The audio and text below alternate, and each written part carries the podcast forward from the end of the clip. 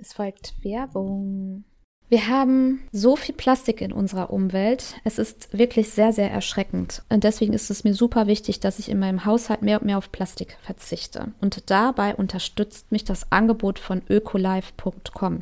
Ökolife ist ein Hersteller von nachhaltigen Putzprodukten. Auf ökolife.com findet ihr Toilettenpapier, Schwämme, Spültabs, alles zum Thema Reinigen und Waschen und auch Kosmetik als auch Vorteilssets. Das ist alles komplett ohne Plastik, meistens auch biologisch abbaubar. Und ich möchte dir jetzt gerne mal erzählen, was ich davon genutzt habe. Ich habe beispielsweise den Pop-Up-Schwamm, der ist stylisch schwarz und den nutze ich immer, um die ganze Sauerei am Esstisch wegzuwischen. Weil ganz ehrlich, das machen wir Mamas mehrmals am Tag, oder? Also mir geht das so. Und da der Schwamm so eine coole Struktur hat, greift er den Schmutz recht schnell. Ich muss nicht ständig nochmal drüber und nochmal drüber. Und ich kann diesen Schwamm bei 60 Grad in der Waschmaschine waschen und dann wiederverwenden. Also ich brauche nichts Neues kaufen. Ich investiere einmal 3,99 bei ökolife.com. Dann im Bad nutze ich das Bambus-Toilettenpapier. Bambus ist ein sehr schnell nachwachsender Rohstoff und das Toilettenpapier hat eine ziemlich coole Prägung, was ich eigentlich im Gästebad mindestens sehr wichtig finde, damit es einfach auch hübsch aussieht und ist sehr weich und angenehm und wird auch in einem Karton geliefert und ist mit 31 Cent pro 100 Blatt super günstig. Außerdem benutze ich in den Bädern auch den Badreiniger von ökolife.com.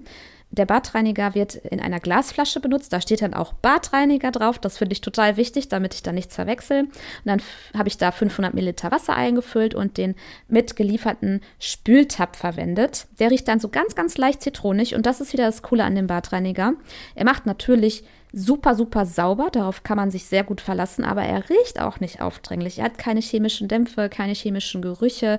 Da kann das Kind drüber krabbeln, wenn du da den Boden mitgemacht hast oder die Fliesen oder das Waschbecken. Da brauchst du dir gar keine Sorgen machen. Alles ist mikroplastikfrei und biologisch abbaubar und das finde ich super wichtig, dass ich dann beim Putzen einfach nicht noch mehr Plastik verteile, sondern komplett plastikfrei putze. Schaut doch mal vorbei bei Ökolife. Es gibt richtig coole Vorteilssets, wo ihr mal reinschnuppern könnt und ein ganzes Set mit verschiedenen Artikeln. Da spart ihr zwischen 10 und 16 Prozent. Beispielsweise gibt es das Bestseller-Set für 41 Euro, wo ihr eine Toilettenpapierbox aus recyceltem Papier bekommt, ein Starter-Set mit drei Glasflaschen und passenden Tabs, eine feste Naturseife und einmal Taschentücher Sea Life. Die Produkte, die ich selber benutze, die packe ich dir in die Show Notes. Schau da unbedingt mal rein und den Shop von Ökolife, den packe ich dir natürlich auch in die Shownotes, als auch das Vorteilsset. Wenn es dir wichtig ist, dass du beim Putzen nicht noch mehr Plastik verteilst, dann lohnt sich bei Ökolife nachhaltige Produkte zu kaufen und zu verwenden. Werbung, Ende.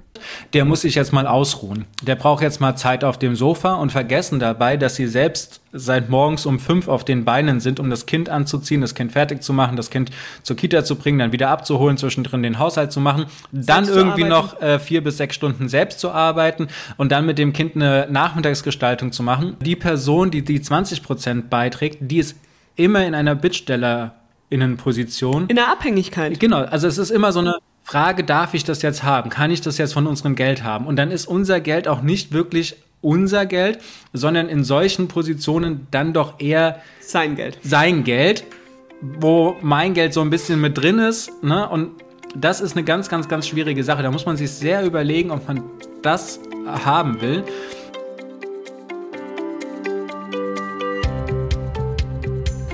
Hallo und herzlich willkommen bei einer neuen Podcast-Episode. Ich habe heute Marielle und Mike Schäfer bei mir. Das zweite Mal sind die beiden Gast in meinem Podcast. Ich bin sehr stolz. Wir wollen heute nämlich über ihr Buch sprechen, Love and Money. Es ist ein Buch für Paare, also wirklich für alle Paare zum Thema Geld. Und ähm, ich finde, dieses Buch ist ja so ein Basic, was jedes Paar haben sollte. Es beginnt wirklich schon beim Dating über die ähm, Zeit gemeinsam zusammenziehen, berufliche Erfolge, Baby, Elterngeld und geht dann über in die anderen Lebensphasen, eigene vier Wände, Hochzeit, Alter und so weiter. Wir wollen uns in diesem Buch auf die Lebensphase ja, Eltern werden, Elterngeld, Elternzeit gemeinsam gestalten konzentrieren. Und ähm, wenn du halt ein Baby hast, Mama bist, wovon ich jetzt ausgehe, wenn du diesen Podcast hörst, dann hör genau hin, weil hier sind sehr, sehr spannende Fragen, die ich heute den beiden stellen werde zu diesem Buch. Erstmal herzlich willkommen. Ja, hallo und äh, vielen Dank für die Einladung, dass wir nochmal da sein dürfen. Das freut uns sehr. Ähm, ja, ich bin schon total gespannt auf die Fragen, die du gesammelt hast. In Love and Money, ich habe das Buch zweimal, wie gesagt, gelesen, bin total begeistert, geht es um das Thema Geld. Und ihr habt in diesem Buch geschrieben, am Anfang spricht keiner als Paar über Geld. Also da hat man vielleicht mal diese Situation, wer bezahlt jetzt, wenn man gemeinsam essen war. Aber Geld spielt da nie eine Rolle, dass man sagt, das, das machen wir so, weil wir können es uns anders nicht leisten. Und erst später, wenn ein Paar Eltern wird, egal ob verheiratet oder nicht, da geht jetzt zwar auch drauf ein, dann ist dieses Thema, wir entscheiden uns für die klassische Elternzeitaufteilung, weil wir können es uns nicht anders leisten. Da steige ich einfach mal direkt rein, weil ich glaube, es hören ganz viele zu, wo die Mama ein Jahr zu Hause ist, das Basiselterngeld für ein Jahr nimmt und der Papa hat die zwei Vätermonate, was ja nicht Vätermonate sind. Also ähm, das hört ihr bestimmt oft und das ist so die einzige Phase, wo man sagt, das machen wir so, weil wir können es uns nicht anders leisten, richtig? Es ist zumindest die bedeutendste Phase, würde ich mal sagen. Es ist der Meilenstein in einer Beziehung, der die weitreichsten Folgen hat. Und dieses, wir können uns das nicht anders leisten, da sollten wir mal auf den Zeithorizont gucken. Also wenn wir nur das allererste Jahr anschauen, dann kann es durchaus so sein, dass es finanziell lukrativer ist, diese 12-2-Aufteilung und eine klare Rollenverteilung zu nehmen. Das ist vor allen Dingen dann der Fall, wenn wir irgendwie Gehaltsunterschiede von um die 1000 Euro aufwärts netto pro Monat haben. Dann äh, wird das schon schwierig in dem einen Jahr zu sagen, okay, ein äh, gleichberechtigteres Modell, ein moderneres Modell hat hier die finanziellen Vorteile. Aber es ist eben nur das erste Jahr. Wenn wir die Perspektive mal auf drei Jahre ziehen, und drei Jahre ist ja der Zeitraum, den jeder Elternteil Elternzeit nehmen kann, dann ist es schon so, dass man mit einem einfachen 50-50-Modell ähm, in 93 Prozent der Fälle, zumindest in unseren Daten, und wir haben eine relative äh, bunte Mischung ähm, in unseren äh, Gehaltsdaten drin, die wir von Eltern bekommen, äh, so dass ein einfaches 50-50-Modell, also erst die Mutter sieben Monate zu Hause, dann der Vater sieben Monate zu Hause, ähm, ein finanziell lukrativeres Modell haben als diese 12-2-Aufteilung.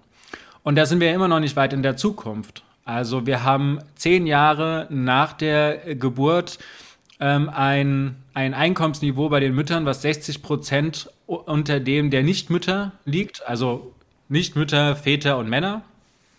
Und äh, wir haben dann mit der Rente ein Altersrentenniveau, was 40 Prozent unter denen der Männer liegt. Und wir haben bei den über 80-Jährigen äh, 25 Prozent der Frauen, die in der Altersarmut sind bei den Männern auch nicht der Fall. Also die Frage, können wir uns das leisten oder nicht, braucht einen breiteren Horizont, braucht einen längeren Horizont. Und das muss alles so mit eingerechnet werden. Nochmal zurück auf dieses erste Jahr. Warum ist das trotzdem so wichtig? Weil in dem ersten Jahr dieses Rollenbild und dieses Rollenverständnis eingeübt wird. Und zwar nicht nur von den Eltern, sondern eben auch von dem Kind. Also das heißt, wenn ein Elternteil ein Jahr lang die ganze Zeit verantwortlich ist oder in 90 Prozent der Fällen verantwortlich ist für das Kind, dann wird das Kind das natürlich auch so übernehmen. Das bedeutet, das morgendliche Anziehen funktioniert dann nur mit dem Elternteil.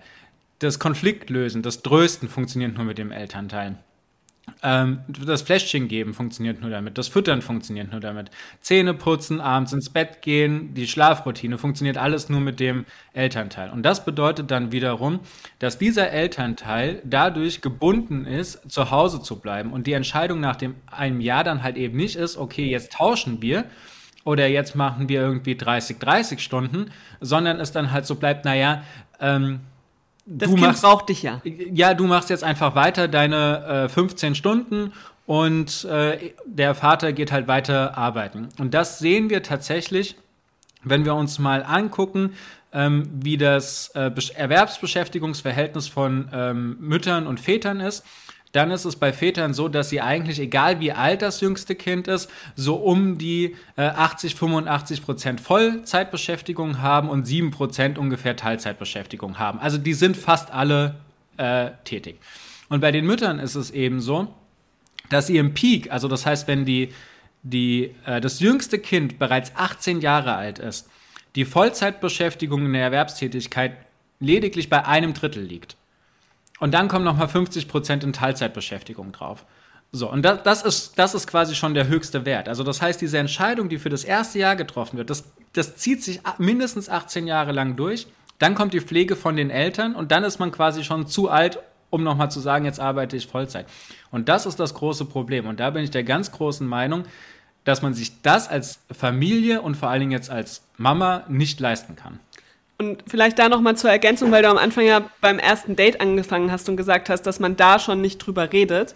Und das ist genau das Problem, gell? wenn man all die Meilensteine vor dem Kinderkriegen, also erstes Date, zusammenziehen, heiraten vielleicht, wenn man da nicht über das Geld redet und das nicht übt, dann rutscht man halt in der Situation, wo es ums Elternwerden geht, im Autopiloten einfach rein in das in die Situation, weil man dann eben sagt, ja, wir können uns das ja nicht leisten, weil es kann sich ja niemand anders leisten, weil man gar nicht ja gar keine Alternativen kennt und nie darüber gesprochen hat. Wenn man es aber vorher in den anderen Meilensteinen übt, dann ist es auch viel einfacher, wenn man Eltern wird und diesen krassen ähm, Druck von außen auch hat, von diesem gesellschaftlichen Druck, dann die eigene Entscheidung zu treffen. Das ist viel einfacher, wenn man das vorher als Paar übt. Es fehlen einfach die Vorbilder tatsächlich. Und äh, da seid ihr ja jetzt so Pioniere, würde ich fast sagen, mit einigen wenigen anderen so in dieser Finanzbubble, die das so ja vorleben. Ihr lebt das ja auch vor, ne? Also ihr macht ja beide äh, eine gleichberechtigte Elternzeit, ein gleichberechtigtes Elternzeitmodell. Ihr seid immer noch beide in Elternzeit. Drei Jahre habt ihr jeweils genommen jetzt beim zweiten Kind. Also jeder hat ja drei Jahre, 36 Monate Anspruch. Ihr zeigt die Elternzeitmodelle, ihr vergleicht die in eurem Buch. Also ihr habt das Ernährer-Hausfrau-Modell, also das klassische Modell, was die Hörerinnen so kennen in der Regel. Und ihr vergleicht das auch dann mit Zahlen und ähm, Zeithorizont mit dem gleichberechtigten Modell. Und ähm, dann Familieneinkommen. Also im Buch ist es sehr anschaulich erklärt. Ihr erklärt auch die ganzen Elterngeldbegriffe, weil da scheitert es ja schon viel, wenn ich schon nicht die Muße habe oder auch einfach diesen dieses Know-how, mich damit zu beschäftigen, da mache ich einfach so, wie alle machen. Ich habe das Gefühl, viele Eltern entscheiden sich so, weil es ja alle machen. Das macht die Freundin, die auf der Arbeit, die machen das alle so. Und deswegen ist das bestimmt das Richtige.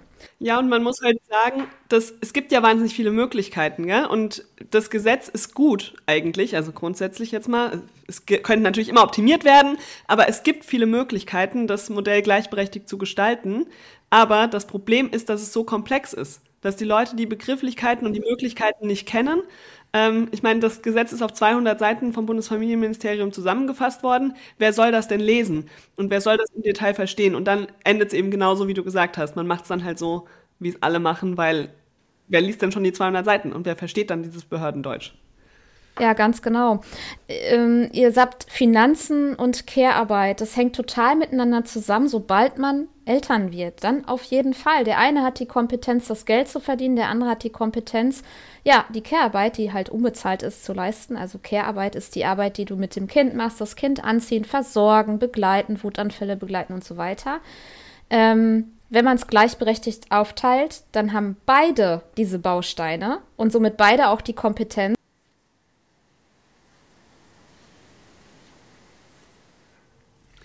Ähm, ja, das kann man so sagen, weil einfach beide kompetenter sind in beiden Dingen.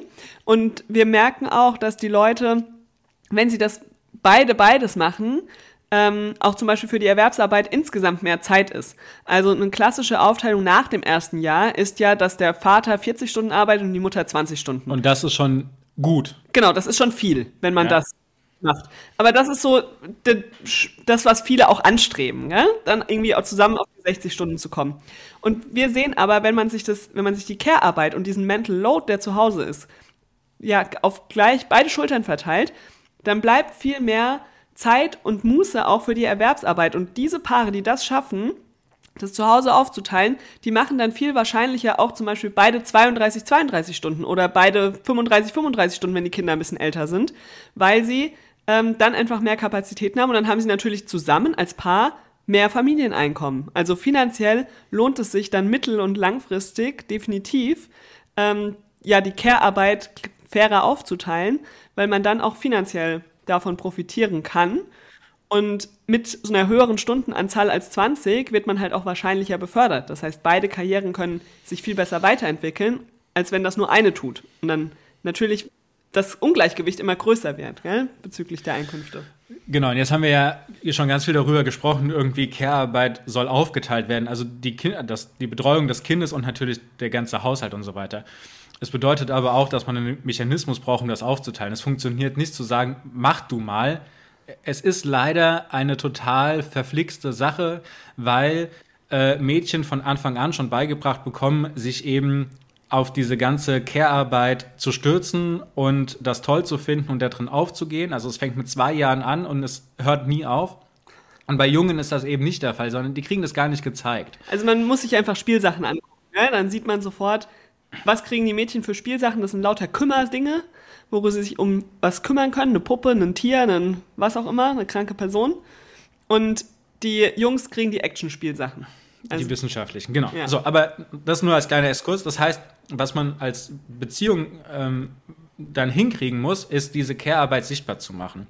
Das braucht die Bereitschaft von beiden. Und eine Sache, die da einfach sehr gut ist, ist zu sagen, wir haben ein ein Meeting einmal die Woche, wo alle Aufgaben, die für die nächste Woche anstehen, tatsächlich aufgeschrieben werden. Und das kann am Anfang auch einfach sein, dass da wirklich draufsteht, Bad putzen, äh, und beim Badputzen unten drunter die Spiegelstriche stehen, das heißt Toilette putzen, Waschbecken putzen, Boden putzen, äh, Dusche putzen und so weiter, ne, dass das tatsächlich einmal draufsteht. Ähm, aber auch so Sachen wie Kindergeburtstag vorbereiten oder Geschenk für ähm, die Tante kaufen oder alles. Ne? Und dann kommen alle Aufgaben da drauf und dann stehen da halt mal 300 Aufgaben. So, aber das ist vielleicht auch erstmal ein Augenöffner für den Elternteil, der ansonsten mit der Care-Arbeit bis zu dem Zeitpunkt relativ wenig zu tun hatte. Und dann geht man hin und verteilt diese Aufgaben. Das heißt, jede Person davon nimmt sich ihren Anteil, 50 Prozent, und fängt an, die abzuarbeiten. Und dann werden die durchgestrichen und im Laufe der Woche kann man dann die nächsten Aufgaben für die nächste Woche äh, schon wieder hinschreiben und dann werden die wieder neu verteilt. Also das heißt, diese Care-Arbeit muss in der Beziehung sichtbar gemacht werden und dann verteilt werden. Es funktioniert nicht mit, mach du mal. Kurze Werbeunterbrechung in eigener Sache. Ich mache diesen Podcast ja jetzt schon ein paar Jahre und es hat sich in den Gesprächen mit selbstständigen Mamas sowohl im Interview als auch so auf Social Media herausgestellt, dass es zwei große Themen gibt, die uns beschäftigt. Und zwar ist das das erste, die Zeit wie kann ich bloß an meinem Business arbeiten, wenn ich eigentlich gar keine Zeit habe, weil mein kleines Baby äh, mich braucht, weil es einfach kaum Zeitfenster am, im Alltag gibt, um weiterzukommen, um zu arbeiten. Das zweite sind die Umsätze. Wie kann es sein, dass auf Social Media viele mit 10.000 K im Monat ähm, sagen, das ist das Minimum und das habe ich innerhalb der ersten drei Monate erreicht. Und du vergleichst dich und denkst so, ja, ich bin froh, wenn ich meine Jahresgebühr für Canva in Höhe von 100 Euro noch bezahlen kann, quasi. Ja, zu diesen beiden Themen, sowohl Zeitmangel als auch realistische Einnahmen, Dazu habe ich ein Angebot entwickelt, das schon seit längerer Zeit von vielen Mamas in Anspruch genommen wird. Es kostet dich 0 Euro, sondern nur deine E-Mail-Adresse. Einmal habe ich den Timetable für dich, wo ich dir aufzeige, wie ich Zeitfenster gefunden habe, als ich damals ein Baby und ein Kleinkind zu Hause mitten in der Corona-Pandemie hatte und mein Business aufgebaut habe, damals als VA. Und mein ehrlichen Einnahmenreport der Jahre 2019 bis 2022. Das kannst du dir runterladen, indem du dich in meinen Newsletter einträgst. Davon kannst du dich auch jederzeit wieder abmelden. Du findest die Links zu den Einnahmenbericht und zu dem Timetable unten in den Shownotes von dieser Podcast-Episode oder auf elternzeitchancen.de und dann guckst du im Menü auf Angebote. Werbung Ende. Ähm, wenn jetzt jemand 40 Stunden arbeitet und die andere Person 20 Stunden, ähm, dann ist es ja so, dass die Person, die 20 Stunden arbeitet, ich mache jetzt mal so ein bisschen ketzerisch, ähm, eigentlich viel, viel mehr arbeitet. Kann man das sagen? Weil es schon durch diese Care-Arbeit und Mental Load lastet alles auf sie, weil jetzt, ich ich überspitze jetzt, die Person, die nur 40 Stunden arbeitet, sich da rauszieht, sagt, ich habe jetzt fürs Familieneinkommen meinen Anteil getan und fertig. Erlebt ihr das auch bei euren Elternzeit-Masterclasses und so? Also richten das Mütter? Ja, also bevor Marielle jetzt äh, einsteigt, würde ich das Ganze tatsächlich noch etwas weiter zuspitzen.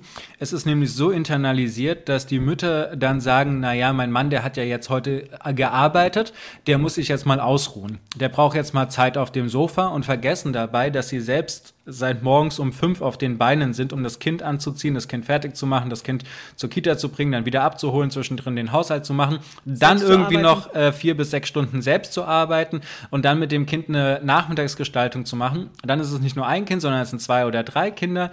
Und dann endet der Abend irgendwann um 21 Uhr. Aber quasi gesagt wird, mein Mann, der muss sich jetzt mal ausruhen. Und das dann auch für die Wochenenden gilt. Also auch da dann gesagt wird, naja, der hat ja jetzt die ganze Woche hart gearbeitet und deswegen ist der jetzt am Wochenende mal mit seinen Kumpels Fußball spielen oder der liegt jetzt auch noch mal äh, länger im Bett und so weiter.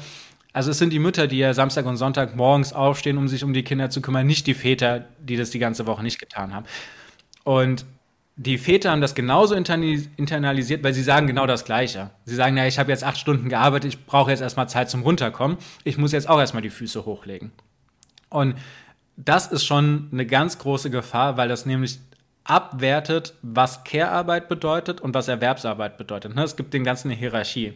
Das heißt, Erwerbsarbeit ist von vornherein in diesem Bild ähm, anstrengender, wertvoller ähm, und so weiter. Und deswegen wird das von beiden Seiten so ähm, herabgesetzt. So. Das nur noch als weitere Zuspitzung. Aber du wolltest ja auch Nee, du hast gesagt, was ich sagen wollte. Ach so, dann tut's mir leid. ja, ist doch perfekt. Ähm, Sehe ich auch so, genau. Ähm, aber das ist ein Problem unserer Gesellschaft, dass auch die Berufe, die überwiegend Fürsorgearbeit leisten, also Erzieher, Altenpfleger, sind schlechter bezahlt ne, und haben auch wenig Anerkennung. Dabei halten die die Gesellschaft. Also wenn ich eine gute Fürsorgearbeit und Care-Arbeit leiste, dann wachsen da Kinder heran, die ähm, ja vielleicht nicht irgendwie das, die Krankenkassen belasten. Ich sage jetzt mal wirklich sch schwieriges Thema, aber irgendwie so, ne?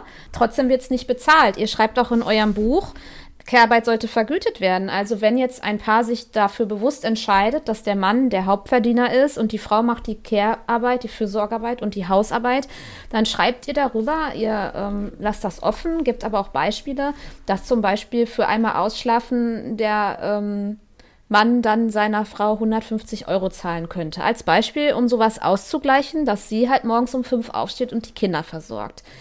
Ähm, wenn ihr das offiziell sagt, auf was für Reaktion trefft ihr? Weil ich glaube, das wird komisch bedacht. Ich unterstütze das tatsächlich, aber ja. Ich glaube tatsächlich, dass all die Mütter, die schon mal in der Situation waren, das sehr gut nachvollziehen können, dieses Vorhaben unterstützen würden, dass Care-Arbeit bezahlt werden sollte. Ähm, man muss es aber jetzt ja nicht an jeder einzelnen Sache festmachen, sondern eine ganz einfache Lösung, die man als Paar sich für entscheiden könnte, wäre, dass man nicht mehr sagt, es gibt zwar unterschiedliche Konten, sondern wir haben nur noch ein Konto. Da geht alles an Einkünften rein, ja. Und wenn eine Person eben nichts verdient, wenn Elterngeld zum Beispiel auch vorbei ist, ja, dann ist das egal, sondern es kommt alles auf das eine Konto, auf das haben beide Zugriff, von dem wird alles ausgegeben und meinetwegen macht dann am Monatsende, macht man einen Strich drunter, guckt, was ist noch übrig und da kriegt jeder von beiden 50 Prozent. Egal, wer wie viel erwerbsarbeitet. Weil man dann dadurch eben sagt, die Care-Arbeit ist genauso viel wert wie die Erwerbsarbeit. Und die Person, die Care arbeitet, hält damit der anderen Person den Rücken frei, damit sie überhaupt arbeiten kann im Job und das Geld verdienen kann. Ja, und wenn man sich eben nicht darauf einigen kann, dass beide 50-50 Erwerbsarbeiten gehen, dann ist das eine gute Variante, mit der man dann eben nicht jedes Ausschlafen ausrechnen muss. Ähm, wo ich dann aber auch noch sagen würde, darüber sollte man dann in zweiter Stelle natürlich reden. Wie können wir uns die Dinge so aufteilen, dass eben auch der zweite Elternteil den Part der Care-Arbeit übernimmt in den Zeiten, wo er oder sie zu Hause ist. Ähm, weil es eben ja, man muss weggehen von diesem Gedanken, ist, ich habe nur 40 Stunden zur Verfügung in der Woche, in der ich arbeiten kann. Das ist bei keiner Mutter so. Ja, man hat einfach nicht mehr nur noch 40 Stunden, sondern man muss damit rechnen, dass es halt jeden Tag 12 bis 15 Stunden Arbeitstage sind. Und das anzuerkennen und da als Vater auch zu sagen, wenn ich nach Hause komme, geht's hier halt weiter. Und wenn wir dann beide einen Teil machen, dann können auch beide eine Pause haben zwischendrin. Dann funktioniert es auch, eine Pause zu machen. Aber dann funktioniert es halt für beide mit einer kürzeren Pause. Ja? Oder an dem einen Tag die eine Person auszuschlafen und am anderen Tag die andere Person. Also Ja, aber es sind quasi zwei verschiedene Baustellen. Einmal die Finanzen zu reorganisieren und dann tatsächlich, man kommt nicht drum rum, den Mental Load aufzuteilen und die Care-Arbeit aufzuteilen. Und da müssen die Männer auch einfach mal über ihren Schatten springen und aufhören zu denken, dass Erwerbsarbeit das Nonplusultra ist und dass äh, die Care-Arbeit zu Hause in 40 Stunden erledigt wäre. Ist nicht so. Und der Geheimtipp dafür ist tatsächlich, tauscht mal komplett die Rollen.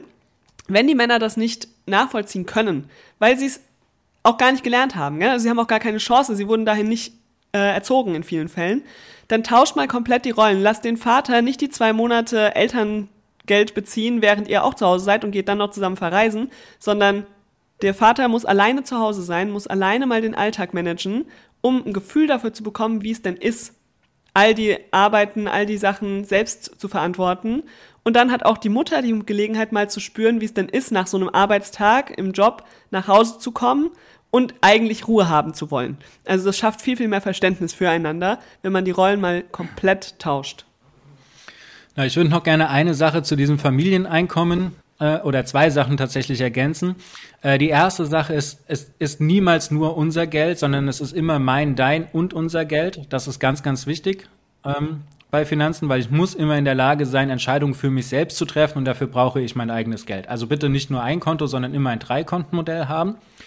Und die zweite Sache ist, ähm, tatsächlich auch mal herzugehen und zu sagen, okay, wie viele Stunden arbeitet denn jetzt jede Person? Und da ist die Erwerbs- und die Care-Arbeit mit einberechnet. Und da kann es jetzt auch sein, dass der Vater äh, seine 40 Stunden Erwerbstätigkeit hat und dann noch fünf Stunden Care-Arbeit hat in der Woche. Und die Mutter hat 20 Stunden Erwerbstätigkeit und hat aber nochmal äh, 40 Stunden oder 45 Stunden ähm, Care-Arbeit obendrauf. So, und dann kann das Familiengehalt am Ende des Monats auch mal 60-40 zugunsten der care-arbeitenden Person äh, geteilt werden. Was dann vielleicht auch mal zu einem Aufrütteln kommt. Ne? Also dieser Cap, der muss nicht bei 50-50 liegen, sondern der darf ruhig bei 60-40 oder 70-30 zugunsten der care-arbeitenden Person liegen. Weil, wenn ich das als zweiter Elternteil, und das sind meistens die Väter, äh, das nicht einsehe, mich in der Care-Arbeit entsprechend einzubringen, so dass wir beide auf ähm, ungefähr dieselben Arbeitsstunden in der Woche kommen, dann muss ich das vergüten. Und wenn ich das nicht mache, indem ich mir eine ähm, Putz- oder Haushaltshilfe oder Betreuungshilfe organisiere und diese vergüte, dann muss ich die Vergütung an meinen Lieblingsmenschen weitergeben. Und dann kann das vielleicht sein, dass ich von meinem eigenen Gehalt nur noch 30 Prozent habe. Also dieses Thema hat ganz viel, äh, wie nennt man das? Sprengstoff. Also ich glaube, Total, genau. Dieses Thema hat ganz viel Sprengstoff. Ähm, ihr schreibt in diesem Buch auch Beispiele, ihr sagt Lieblingsmensch, also ihr schreibt auch wirklich Beispiele, wie ihr so Gespräche führt oder ähm, auch, ihr berichtet auch aus eurem Leben. Marielle hatte damals, ähm, bevor ihr Kinder bekommen habt, auch Angst, in dieses Ernährer-Hausfrauenmodell zu rutschen. Ich glaube, das war wirklich eine Sorge von dir. Und Mike war das noch nicht so ganz klar. Also es war noch nicht so seine Bubble, dass sowas ein Problem darstellen könnte. Und äh, also es ist ein tolles Buch mit Infos und halt auch eurer Geschichte. Das macht das Buch so besonders. Ähm, Rollentauschen finde ich super gut, ähm, weil ich habe das auch selber gemacht mit meinem Mann und ich merke, ich habe für mich festgestellt, ich habe die Dinge auch nicht mehr gesehen. Also wir hatten das mal vier Wochen ähm, mit nur einem Kind, sag ich jetzt mal. Ich bin arbeiten gegangen, 30 Stunden angestellt damals. Mein Mann war zu Hause. Und ähm, ich bin nach Hause gekommen und oh, jetzt erstmal entspannen. Also ich kann mich voll reinversetzen, dass Männer, wenn wir das jetzt so klischeemäßig betiteln, so denken, weil ich dachte, boah, das war anstrengend und mit den Kunden jetzt erstmal entspannen. Warum ist denn noch kein Essen da und der Kühlschrank ist leer? Hast du das heute nicht? Also wirklich, obwohl ich es selber erlebt habe, andersrum vorher, ne? Ähm, also es darf sich entwickeln und diese Gespräche, die man führt, ihr sagt zum Beispiel, mach, führt diese Gespräche beim Spazierengehen oder damit halt irgendwie was entsteht, damit es nicht so ganz explodiert. Ne? Also, ähm, weil es hat viel Zündstoff und es bedarf ganz viel Wertschätzung und auf Augenhöhe und da gibt es ja auch Beispiele in dem Buch. was wollte ich noch sagen? Das Dreikontenmodell, auch super wichtig. Finde ich total gut, weil jeder behält da noch seine eigene finanzielle Selbstständigkeit. Ne? Also ich, ich habe tatsächlich, ähm, es ist sogar ein Fall aus meiner Familie, da sollte ich was zum Weihnachtsgeschenk bestellen für jemanden, weil die haben nur gemeinsame Konten. Man kann alles sehen und dann sollte ich das bestellen, wo ich mir gedacht habe, boah, nee, das möchte ich nicht, dass ich irgendwie so transparent bin und ne, also man kann das machen, jeder entscheidet, ne? Aber für mich wäre das jetzt auch nichts gewesen. Also bei uns ist es auch so, dass wir kaum mehr was von unseren eigenen Konten bezahlen. Ja? Aber es ist trotzdem so wichtig, dass wir die haben. Also dieses Wissen, es gibt das eigene Geld. Und wenn ich eben was kaufen möchte, was, wo ich weiß, dass Mike das total doof findet und das interessiert ihn nicht oder so, dann mache ich das einfach von meinem Geld. Da muss ich dann nicht genau. diskutieren, ob das ähm, für ihn okay ist, wenn ich das vom gemeinsamen Konto nehme. Und das ist es. Also es gibt keine Bittstellerposition. Genau. Und es ist nochmal genau. was anderes, wenn beide 50-50 genau. monetär tatsächlich dazu beitragen. Es ist aber schon wieder was anderes, wenn es eine 20-80-Verteilung ist. Weil die Person, die die 20 Prozent beiträgt, die ist immer in einer Bittstellerinnenposition. In der Abhängigkeit. Genau. Also es ist immer so eine Frage, darf ich das jetzt haben? Kann ich das jetzt von unserem Geld haben? Und dann ist unser Geld auch nicht wirklich unser Geld, sondern in solchen Positionen dann doch eher sein Geld. Sein Geld wo mein Geld so ein bisschen mit drin ist. Ne? Und das ist eine ganz, ganz, ganz schwierige Sache. Da muss man sich sehr überlegen, ob man das haben will, weil das natürlich auch äh, später mal schwer zu differenzieren ist. Also über alles, was wir jetzt gerade gesprochen haben, das ist ja auch eine Absicherung oder eine Versicherung für sich selbst und für die Beziehung für unerwartete Sachen. Es kann eine Krankheit dazwischen kommen, es kann eine Arbeitslosigkeit dazwischen kommen, es kann eine berufliche Umorientierung dazwischen kommen. Und es kann tatsächlich auch der Tod dazwischen kommen. So, und das alles in so einem ungesunden Abhängigkeitsverhältnis zu verbauen. Und das gilt für beide Seiten. Also der, der Mann ist ja genauso abhängig. Wir äh, hören doch jetzt die ganze Zeit von den äh, 80-jährigen Männern, die noch nie einen Ofen bedient haben und jetzt ist die Frau gestorben und sie können sich kein Essen kochen. So, oder die Wäsche können sie nicht mehr waschen. Das ist also das, das gelinde gesagt ist das scheiße. Und wenn es jetzt noch früher passiert, also das heißt, man ist in so einer Tragödie, dass ähm, die Kinder acht, neun Jahre alt sind und jetzt verstirbt der Lieblingsmensch. So, die Frauen haben in diesem Szenario, das wir jetzt in diesem 12-2-Szenario, in dieser starren Rollentrennung, haben die Frauen das Problem, dass sie sich nicht finanzieren können, die Kinder nicht finanzieren können und dann direkt in so eine Armutsgrenze reinrutschen. Die Männer haben das Problem, dass sie mit den Kindern gar nicht umgehen können, sondern erstmal überhaupt eine Beziehung und eine Bindung wirklich aufbauen. Und eine Bindung ist nochmal was anderes als eine Beziehung. Also, dass ein Kind Vertrauen hat, mit schwierigen Themen äh, zu einem Elternteil zu kommen, das braucht einiges an Arbeit. Und das reicht nicht fünf Minuten Hip-Hop singen im Auto äh, alle zwei Tage, sondern das braucht Beziehungsarbeit, das braucht Zeit. Und das ist, glaube ich, die Versicherung, dass wenn man sich eine gleichberechtigte Elternzeit aufbaut oder eine gleichberechtigte Elternschaft aufbaut, dass man für diese Eventualitäten abgesichert ist. Und da gehört auch eine Trennung mit rein. Ne? Weil wir haben ja auch hier irgendwie 83, 84 Prozent der Alleinerziehenden sind weiblich. Die haben die ganzen Finanzprobleme. Wir haben es jetzt medial die Riesendiskussion gehabt, dass die Männer ihren Unterhalt nicht bezahlen, den Kindesunterhalt äh, bezahlen, ihrer Care-Arbeit nicht nachkommen. Das hängt dann alles an der einen Person. Und die muss abgesichert sein. Und dafür ist eine gleichberechtigte Elternschaft, so wie wir sie jetzt hier diskutiert haben und vor allem auch sehr ausführlich im Buch beschrieben haben, das ist die beste Versicherung ähm, für solche Eventualitäten, an die ich heute nicht vorhersagen kann. Und da profitieren beide Seiten von. Also das ist nicht so, dass da nur die Mütter von profitieren, sondern auch die Väter, gewinnen so viel, wenn sie eine gleichberechtigte Elternschaft leben, weil sie dann eben die Bindung zu ihrem Kind haben und weil sie auch nicht die ganze finanzielle Last tragen. Weil das ist auch nicht schön, wenn du weißt, du musst performen, du musst das Geld abliefern zu Hause ähm, und kriegst dafür noch nicht mal eine Beziehung zu deinen eigenen Kindern. Ja? Also da profitieren beide von. Die Männer müssen nicht nur abgeben, sondern die gewinnen genauso. Also viele Väter bereuen hinterher in der Rente, ich hätte nicht weniger arbeiten sollen, ich hätte mich mehr mit meinen Kindern beschäftigen sollen und so. Und die Zeit, ähm, also Geld kommt zurück, aber Zeit halt nicht. Ne? Und das ist dann echt, ähm, ja, schade einfach hinterher dann diese Erkenntnis zu haben. Mhm. Ähm, wieso das ernähre Hausfrauenmodell so gefährlich ist, ihr seid ja nicht komplett dagegen, ihr warnt einfach nur. Es darf sich immer noch jeder dafür entscheiden, aber dann bewusst mit den Risiken. Das, da habt ihr ein eigenes Kapitel in dem Buch, äh, verschiedene Schritte aufgeführt. Ähm, das Buch gibt es überall zu kaufen, ist vom DTV Verlag, also entweder im Buchhandel eures Vertrauens, liebe Hörerinnen, oder beim großen Kaufhausriesen. Ne? Also das Buch ist überall oder auf der Webseite von Marielle und Mike, beziehungsinvestorinnen.de. Ne? Habe ich das richtig? Genau. Wenn, wenn ihr es bei uns bestellt, gibt es sogar noch eine Widmung ins Buch rein. Ach, perfekt. Sehr schön. Genau, und für 13 Euro ist das Buch auch ähm, ja, völlig leistbar.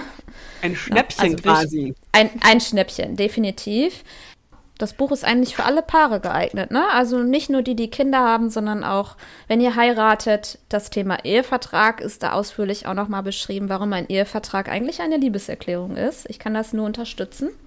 Genau, da hatten wir auch da hatten wir auch Unterstützung von der Christiane Warnke. Äh, sie ist Rechtsanwältin und sie beschäftigt sich tagtäglich nur mit diesen Themen. Ähm, also, hat auch unseren Ehevertrag gemacht. Genau, also da haben wir uns äh, juristische Hilfe äh, geholt an der Stelle, um das ähm, zu schreiben. Was mich noch interessieren würde, was hat dich bewogen, das Buch zweimal zu lesen? Ich habe es zweimal gelesen, weil ich tatsächlich die ersten Kapitel einmal ausgelassen habe und dann da angefangen habe, wo es mich betrifft. Also auch die Hörerinnen können das natürlich machen. Ich bin direkt bei Gemeinsames Baby eingestiegen und davor war halt erster Kurs Städtetrip, Ziele setzen, zusammenziehen, berufliche Erfolge. Und dann habe ich irgendwann da nochmal angefangen zu lesen, ganz am Anfang. Habe ich das, den zweiten Teil komplett nochmal gelesen. Und ich musste ganz viel nicken ähm, zum Thema Ehevertrag und auch später mit der Rente und dieses Buch bringt die nötige Weitsicht, die viele nicht haben. Also Finanzbildung ist ja ein Problem in Deutschland einfach, wird nicht in den Schulen unterrichtet. Und das Buch ist eigentlich so ein Thema auch für die Finanzbildung. Also grundsätzlich. Und ähm, deswegen habe ich es zweimal gelesen, um ja einfach nochmal eure Worte nochmal aufzusaugen, wie ihr das beschreibt, weil das ja auch sehr komplexe Dinge sind, die man nicht greifen kann. Das ist äh, sehr schön, was du da gerade gesagt hast, weil genauso war es gedacht beim Schreiben, dass man da anfängt, was für einen gerade der relevante Meilenstein ist und die, die man vielleicht übersprungen hat, dann später nochmal zu lesen, wenn es entweder wenn es dann relevant ist oder wenn man sagt, jetzt will ich mal gucken, was wir richtig gemacht haben oder was wir vielleicht im Nachgang doch noch ändern könnten. Ähm, genau, also genauso ist es gedacht gewesen, als wir es geschrieben haben. Man kann auch gerne mit dem letzten Kapitel, mit der Beziehungsvision anfangen und sich dann vorarbeiten ähm, genau, also alles, die Kapitel funktionieren hoffentlich alle für sich eigenständig. Ich kann das jetzt nur bestätigen. Und ähm, ich finde, das ist auch ein schönes Buch zur Hochzeit, kann man verschenken. Also auch ein schönes Buch zum Verschenken einfach, ne? Ähm, zusammenziehen. Oder ja, oder kauft es euch einfach selber. 13 Euro sind super investiert. Da habt ihr ähm, ja eine to Top-Finanzbildung. Ja, habt ihr noch drei Tipps oder überspringen wir das? Also drei Tipps. Ähm, ich würde sagen, der allererste ist auf jeden Fall miteinander ins Gespräch zu kommen über entspannte Themen, nicht direkt mit der Tür ins Haus fallen, sondern einfach mal offen miteinander darüber sprechen, was man sich so wünscht, was so die Gedanken sind. Mike, möchtest du da rein? Mhm. Du hast so. Ich wollte den zweiten Tipp dann sagen. ah, dann sag den zweiten Tipp. Also ich, mein erster Tipp, offen reden und entspannte Geldgespräche führen, nicht direkt mit der Tür ins Haus fallen. Genau, der zweite Tipp ist äh, rauszoomen, also bei der Elternzeitgestaltung nicht nur auf das erste Jahr zu achten, sondern zu gucken, was sind die Auswirkungen auf drei Jahre, also die gesamte Elternzeit, wie sieht es nach zehn Jahren aus, wie sieht es bis zur Rente aus, wie sieht es bis zum Lebensende aus, wie gestalten wir da unsere Familie. Und der dritte Tipp ist auf jeden Fall das, was Mike vorhin gesagt hat, mal alle Erwerbsstunden und Care-Stunden aufschreiben und sich mal einen Überblick machen, wie man es sonst auch vielleicht mit einem Haushaltsbuch machen würde, das mal mit der Arbeitszeit machen, um das schwarz auf weiß zu sehen, wer macht denn was und wie können wir das vielleicht besser aufteilen. Ja, vielen Dank. Perfekt. Ich hoffe, die Hörerinnen konnten was mitnehmen. Ähm, ihr findet alle Links zu dem Buch und zu Ma Mike und Marielle Schäfer. Die haben auch einen eigenen Podcast, wo dieses Thema auch nochmal unter anderem durchleuchtet wird in den Shownotes. Das ist diese Infobox ähm, in eurem Podcast-Player unter, ähm, unter diesem Play-Button. Und ja, vielen Dank, dass ihr meine Gäste wart zum zweiten Mal. Danke für eure Zeit und ich wünsche euch alles Gute. Sehr gerne, vielen Dank.